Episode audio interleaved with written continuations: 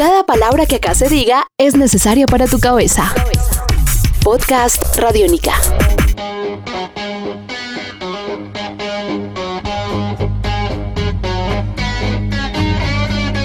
Bienvenidos a la periferia, pequeñas historias de la contracultura. Este es el programa en donde hablamos de temas que tienen que ver con cómo la cultura fue cambiando y de alguna manera hizo que el mundo fuera cambiando con ella, con movimientos contraculturales. Y estamos en plenos años 60. Venimos de hablar de el momento eh, de la explosión hippie con todas las bandas que salieron de la, del área de San Francisco en 1967 o, o anteriores y estuvimos escuchando Jefferson Airplane, a Grateful Dead. Y hoy vamos vamos a hablar de tal vez el evento más conocido e importante cuando se habla de la cultura hippie que sucedió entre el 15 y el 17 de agosto de 1969 y que fueron lo que se conocen como tres días de paz y música. Estamos hablando obviamente de Woodstock.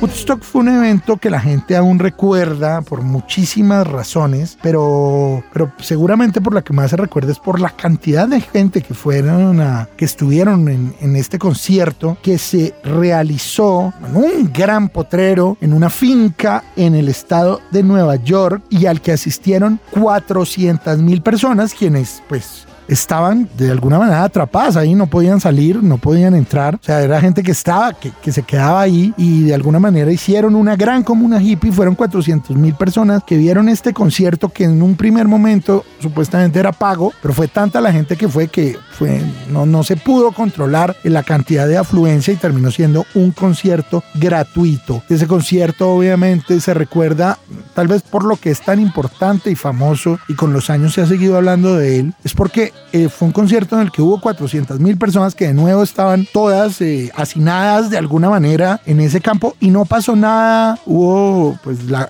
cuota de, de, de, personas de decesos fue muy muy baja, teniendo en cuenta que podía haber sido un desastre, pero nada pasó bien. Todo el mundo estaba en paz y en felicidad durante tres días. Y también la gente lo recuerda mucho porque pues digamos, los, los creadores del evento, pues en su momento no vendieron muchas entradas como querían, pero sí tuvieron la buena idea de grabar el concierto, el cual salió un año después y es un documental que se llama Woodstock Three Days of Peace and Music, salió en cine y eso es lo que la gente más recuerda porque hubo una película sobre Woodstock que la gente pues al día de hoy todavía puede verla.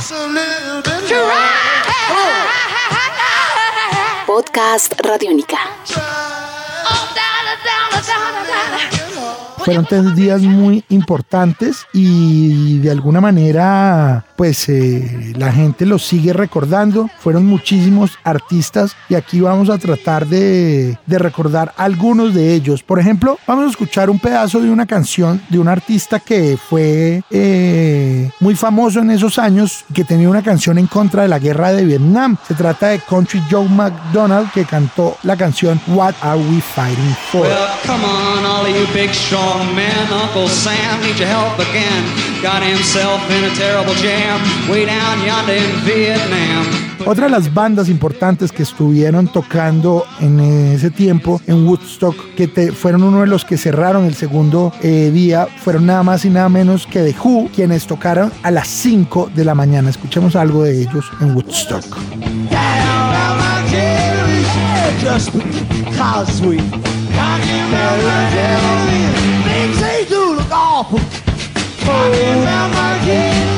El que arrancó el tercer día fue el señor Joe Cocker, que tocó la canción With a Little Help from My Friends, un cover de los Beatles, que con los años se volvería una canción muy famosa, sobre todo por la serie Los Años Maravillosos. Escuchamos un poco de esa canción. Este podcast puedes descargarlo en radionica.rocks.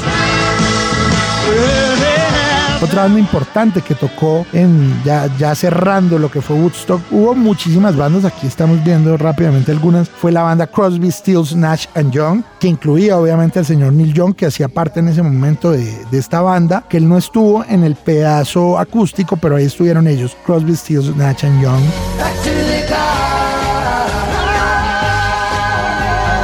Obviamente otra banda importante, otro artista importante que estuvo ahí y que cerró, terminando, terminó cerrando. Hubo muchos, Janis Joplin, Santana. Acá solamente les nombramos algunos. Ustedes pueden buscar toda la información. En YouTube están todas las presentaciones. Pero vale la pena escuchar un pedazo de lo que fue el himno de Estados Unidos interpretado por Jimi Hendrix en su versión en vivo en Woodstock y de alguna manera cerrar lo que fue esa presentación eh, ya con menos gente, 200 mil personas igual, viéndolo a él tocando esta versión.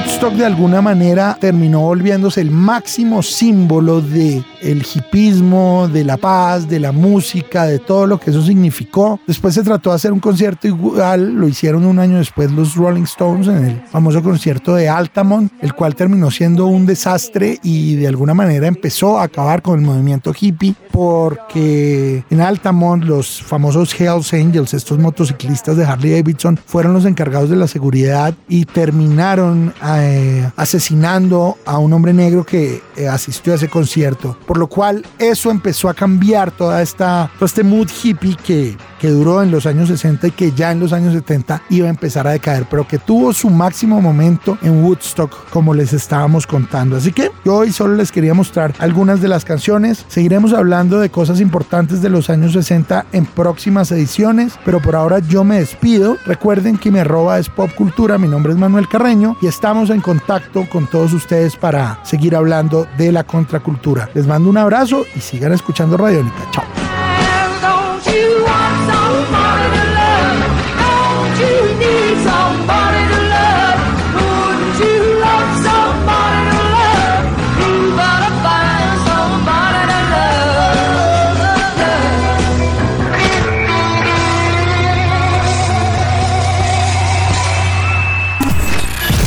Este es un podcast Radiónica. Descárgalo en radiónica.rocks. Podcast Radiónica.